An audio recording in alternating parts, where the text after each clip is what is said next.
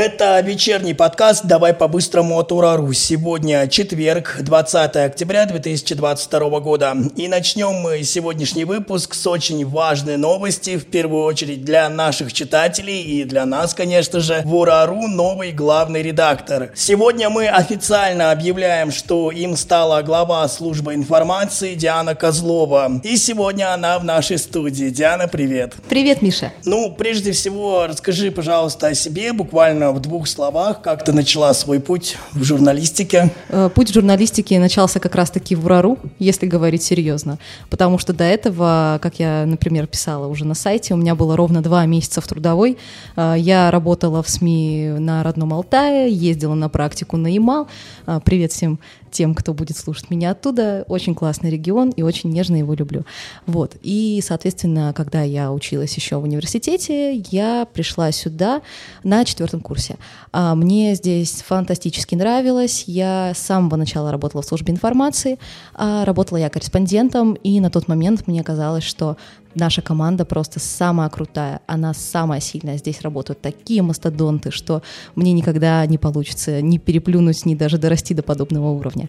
В итоге, спустя полгода мне доверили редактировать тексты, я была выпускающим редактором. А выпускающий редактор у нас на сайте занимается вычеткой всех э, новостей. Он читает все новости на предмет ошибок, на предмет э, запретов от Роскомнадзора и так далее, и так далее. Работа, в общем-то говоря, тяжелая, признаюсь честно, но она очень интересная, и а, она позволяет оставаться в повестке как федеральной, так и региональной, конечно же. Вот, э, спустя еще примерно год я была дежурным редактором. Дежурный редактор службы информации занимается тем, что ищет федеральные поводы и, соответственно, занимается написанием таких новостей. Вот, и э, в 2020 году вышло так, что у нас э, формировалась московская редакция. Московская редакция на тот момент у нас работала по принципу командировок, то есть сотрудники приезжали на время, получали новую квалификацию и возвращались обратно. Так же было со мной. Я приехала на несколько месяцев, вернулась обратно совершенно другим человеком, признаюсь честно. Э, у нас раньше было принято мониторить только РИА, ТАСС и так далее, и нам казалось, что это все нормально. Я поняла, что это ни разу не так, и что мы можем писать новости гораздо быстрее. В итоге я вернулась, начала перестраивать работу своей бригады. Моя бригада очень любила работать с первоисточниками, мы во всем этом копались, разбирались, мы читали эти документы, мы смотрели эти эфиры, и было очень приятно видеть, что такая наша работа может делать даже наших самых топовых конкурентов. Было очень приятно видеть в сюжетах ныне уже дзен новостей а, то, как мы стоим на первых позициях, как мы получаем трафик, это очень и очень круто. А, ну, безусловно, свои ошибки мы, конечно же, тоже признаем, то есть э, у нас из-за скорости работы, конечно же, иногда страдает качество, здесь, читатели, кладу руку на сердце и приношу искренние извинения, но поймите нас, пожалуйста. А, понимаю, что от журналистов вы ждете качественного контента, мы стараемся вам его дать, но иногда такое, конечно, происходит. Если вы это замечаете быстрее, вы всегда можете нажать сочетание клавиш Ctrl-Enter и сообщить нам об ошибке. Мы это все примем и поймем, и постараемся исправиться. Вот, в итоге, прошу прощения за автоп, в итоге в 2021 году работа моей бригады стала, ну, наверное, образцовой, потому что мы приносили, ну, по-моему, даже половину всего месячного трафика среди всех восьми редакторов, которые существуют. Я говорю про дневных. Вот. И тогда я прекрасно запомнила этот день, а, когда все а, редакторы выходили, смеялись, были такими счастливыми. Это было 14 апреля 2021 года. А, выходили, были такими вообще веселыми, очень хотели чем-то поделиться со мной, говорили, что пока нельзя. А я сидела на ленте, я сидела, читала какой-то текст, про себя ругалась и ругалась, соответственно, с автором этого текста. Потом меня позвали, сказали, что мой опыт оценен по достоинству, и нужно, чтобы по такому образцу работали все остальные бригады. И, соответственно, так я стала руководителем первый раз за все свои годы. Это произошло, когда мне было 23 года. Сейчас прошло чуть больше месяца, как мне исполнилось 25, и вот, пожалуйста, какая-то интересная такая ротация происходит раз в полтора года. То я райтер, потом я редактор, потом я руководитель, а теперь я еще и главный редактор. Честно говоря, я еще не могу привыкнуть к этой роли, но, как уже было известно, у меня уже был такой опыт. Я замещала нашего бывшего главного редактора Ваню Некрасова, пока он был в отпусках, координировала координировала работу федеральных отделов. Ну, сейчас что изменится? Сейчас, э, прежде всего, главный редактор будет еще и влиять на работу региональных редакций. Я считаю неправильным, что мы работаем как обособленные отделы. Мы должны работать как одно большое агентство. И, соответственно, стандарты и порядки у нас должны быть везде одинаковыми. Не может быть такого, что служба информации пишет новость с отставанием в одну минуту, а региональная редакция в 26 часов. Это абсолютно неправильно. Это, наверное, самое первое, где мы будем наводить порядок. А второе, что поменяется, это, пожалуй, немножечко структура отделов, потому что у нас есть несколько отделов, которым хочется заниматься чем-то еще. У нас есть отделы, которые э, нуждаются в реформах, и они их, соответственно, получат. Я пока что не могу раскрыть всех карт, но, тем не менее, обещаю, будет весело и, надеюсь, еще и полезно. Вот. И, соответственно, третье — что поменяется? Это, конечно же, оформление сайта. Сайт у нас ждет большая переработка. Мы давно о ней говорим, давно думаем, но, тем не менее, а, только сейчас добираемся к тому, чтобы его обновить. А, будет рубрикатор, будет классное новое оформление. Ну, в общем говоря, ждите, будет очень весело. Ну, ты вот прям э, мой нескромный факт э, выдала, который я хотел э, рассказать нашим слушателям. Тебе 25 лет, еще раз повторюсь. Ну и я могу по пальцам рук пересчитать э, журналистов, которые достигали в таком э, возрасте подобных должностей редакторских. Расскажи вот как лично тебе, каково это стать э, в таком возрасте главным редактором информационного агентства? Информационного агентства УРАРУ, прошу подчеркнуть. Да, да, да. Потому что, правда, УРАРУ — это нечто особенное, что сейчас у нас есть э, в СМИ. УРАРУ было когда-то, ну, не сказать, что моей мечтой, я даже об этом не замахивалась мечтать, потому что УРАРУ в, то, в тот момент э, не брали студентов. Я смотрела на четвертом курсе и думала, боже мой, когда же меня туда возьмут? То есть мне еще повезло. Да, да, тебе повезло. Вот, кстати, интересный факт. Вот знаешь Игоря Сергеева? Это наш да, да, да. политический обозреватель Свердловской, Свердловской редакции. Мы были первыми студентами, кто пришел сюда в редакцию. А, это было забавно, потому что я и Игорь Сергеев пришли одновременно. Мы учились в одной группе все эти годы. И вышло так, что мы знаем друг друга уже 7 лет. Вот такой интересный факт. Каково мне? Мне мега непривычно и приятно, что компания позволяет мне э, получить такой опыт, потому что я никогда не думала, что к 25 годам возможно его все-таки получить. А, как бы я вот смотрю на всех главредов, даже у нас в Якате. Вот, кстати, интересно, они меня не знают, но уже говорят, какая я плохая. В Телеграме обсуждают, мусолят, ну как бы ничего страшного, пусть поговорят. Вот, а, я, главное, знаю все о них, ну, а обо мне, наоборот, плюс, что не знают ничего. Вот, то есть э, я, наверное, такой полностью корпоративный продукт ура, если так можно его назвать, который полностью был воспитан, рос здесь, который полностью воспитан на ценностях агентства, который видел, как э, формулируют заголовки, из каких побуждений пишут новости и тексты и так далее.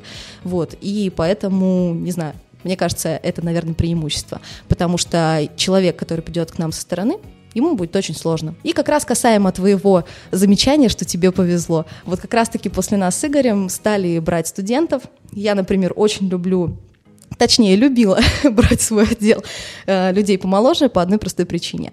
Во-первых, э, они классные, креативные, а в, у них очень много идей, и они любят делиться ими с миром. И поэтому мне было гораздо проще научить объяснить, точно так же, как когда-то готовили меня, так же я готовила и остальных. И, соответственно, у нас сейчас есть, ну, очень крутые специалисты, которые точно так же, как и я, выросли исключительно в рамках компании. Наверное, один из главных вопросов, барабанная дробь. А если ты можешь раскрыть э, этот секрет, Куда же делся наш предыдущий редактор Иван Некрасов?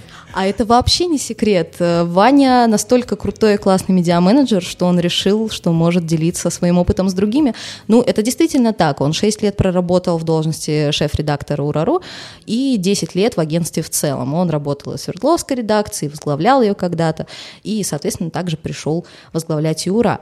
Э, под его руководством было работать очень круто и приятно. Во многом именно он передавал какие-то знания, опыт, направлял где-то. Поэтому я ему очень благодарна за это. Вот. А Ваня уйдет, э, скорее всего, деканом нашего родного журфака УРФУ. Э, он будет, в частности, одним из тех, кто будет бороться за этот пост. Э, выборы состоятся 20 ноября. Посмотрим, чем это закончится, но всей душой болею за Ваню, потому что журфаку, на мой взгляд, очень не хватает практиков. Да-да-да, болеем все вместе. Спасибо большое, что ты согласилась со мной пообщаться и ответить на мои вопросики. Я хочу отметить, что полное интервью с нашим новым шеф-редактором Дианой Козловой вы можете прочесть на нашем сайте ура.news. Ну а мы продолжаем наш выпуск. Сегодня обсудим инсайт об уходе главы Минтранса в отставку, вступление Швеции и Финляндии в НАТО и другие интересные события. У микрофона Михаил Буров. Добрый вечер. Заместитель главы Минтранса собирается уйти в отставку после взрыва на Крымском мосту. Об этом сообщает издание РБК. Сейчас он курирует вопросы транспортной безопасности, а после теракта, который произошел утром 8 октября, Владимир Путин возложил полномочия по защите моста на ФСБ. Хотите знать мое мнение? Я думаю, что это слишком жестко из-за одной ошибки, пусть даже и такой масштабный, снимать человека с должности. Да и если уж на то пошло, это и не ошибка вовсе, а трагичное стечение обстоятельств. Никто не мог предугадать подобного, и Минобороны сейчас делает все возможное для возмездия украинским властям. Но это не последняя ситуация в мире, связанная с уходом с высокого поста. Лиз Трасс ушла с должности премьер-министра Великобритании. Она пробыла на посту всего 44 дня. Свое заявление она сделала на Даунинг-стрит. Такое решение вызвано почти полным провалом ее политического авторитета, считают эксперты. Она столкнулась с проблемами в экономике, поэтому представители консервативной партии призвали ее уйти.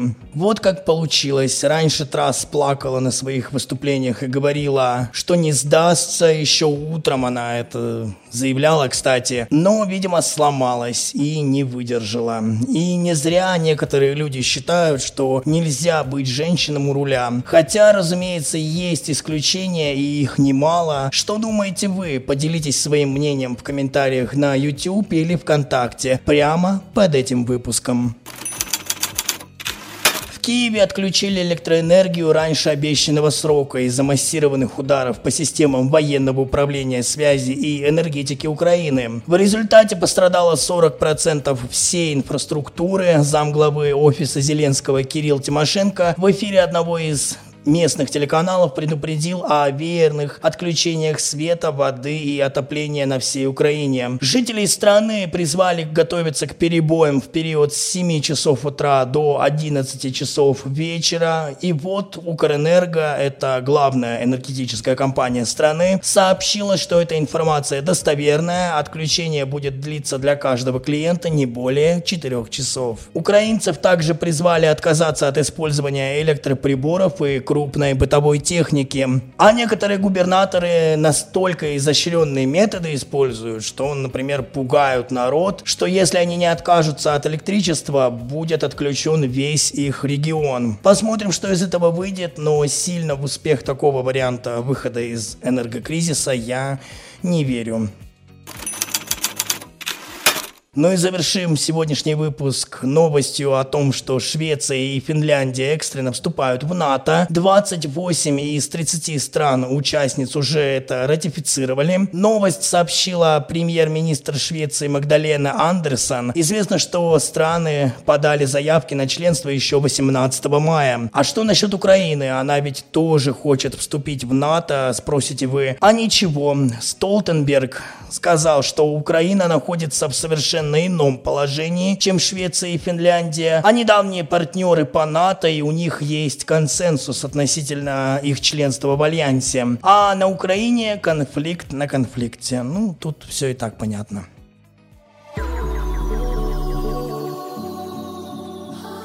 Что ж, это все самое важное, о чем мы хотели вам сегодня рассказать. Напомню, что еще больше новостей вы можете прочесть на нашем сайте ура.news. Подписывайтесь на наши каналы в Телеграм и YouTube. Также подпишитесь на наше сообщество ВКонтакте. И спасибо, что слушаете наш подкаст на Яндекс Музыке. Ну а я прощаюсь с вами до завтра. Не забывайте, что здесь мы обсуждаем самые яркие события дня. Это был подкаст «Давай по-быстрому» и Михаил Буров.